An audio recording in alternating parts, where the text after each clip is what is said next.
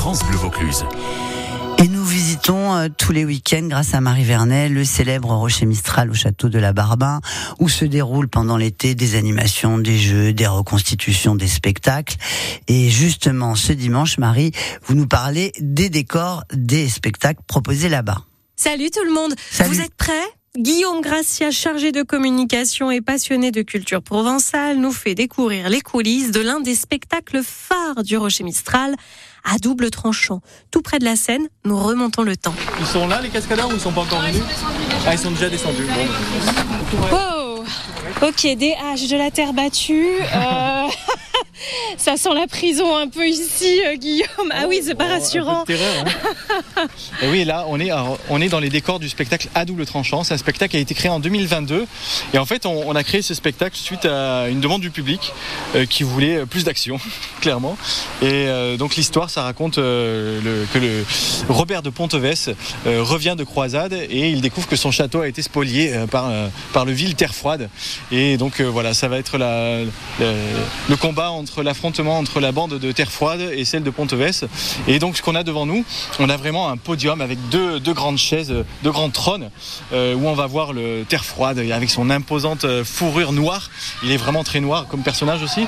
Et après on a une sorte de, euh, machine infernale, ça s'appelle. On a des roues, voilà, des roues infernales avec leurs pics qui, sont vraiment avec du tranchant. On a aussi des ballons voilà, qui tournent sur eux-mêmes pour pouvoir faire tomber les personnes qui montent. une sorte de bascule là, qui, ressemble un peu à, une catapulte. une catapulte exactement qui va se balancer pendant le spectacle.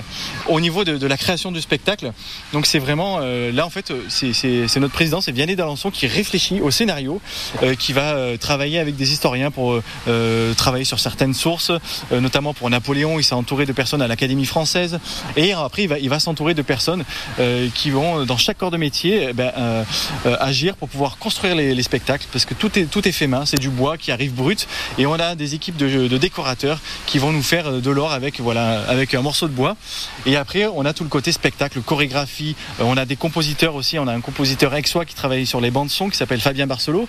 On a un autre compositeur anglais aussi qui nous travaille plutôt sur le, mix sonore. C'est vraiment un, casse-tête parce qu'on propose ça en français mais aussi en anglais et en allemand avec des audio guides et, euh, et après vous, vous avez aussi euh, bah, tous ces tous ces chorégraphes qui viennent pour les combats les cascades. Vous avez les danseurs qui se, font entraîner. Donc nous, en fait, on a pas mal d'artistes qui sont polyvalents, qui sont, qui sont capables de faire à la fois de la comédie, de la danse et du chant. Et euh, ça nous fait une soixantaine de personnes qui sont là chaque jour pour pouvoir émerveiller le, public. Ça a l'air lourd. Ah oui, d'accord, j'avais même pas à la soulever. Mais, euh, elle est coincée. pour le coup, ce sont des vraies armes. On travaille avec un armurier qui est spécialisé dans le spectacle. Euh, ce sont des armes qui sont faites bah, du coup pour le combat, parce qu'il faut tenir quand même 9 mois avec et ils se battent. alors ils, se tapent, ils se tape euh, quand même dessus parce que le, public est, à 2 mètres, donc il faut pas faire semblant. Enfin, il faut atténuer son coup, mais il faut quand même se taper dessus. Et donc ils ont des protections pour, pouvoir atténuer les coups. Mais parfois, voilà, il faut, euh, il faut vraiment être concentré. Ils font le spectacle quatre fois par jour. Il faut être concentré pour pouvoir euh, louper un mouvement et se faire ouvrir l'arcade, par exemple. donc j'ai encore un peu d'entraînement, c'est ce que vous êtes en train de me dire. Non, on cherche des figurants si vous voulez.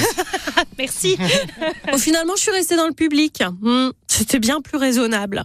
À la semaine prochaine pour une session shopping provençal au Rocher Mistral. Et ce seront les deux derniers rendez-vous euh, de l'été avec Marie Vernet, les lettres de mon Rocher, donc samedi et dimanche prochain. Restez bien avec nous parce qu'on va parler de la météo. Le 7-9, France Bleu Vaucluse.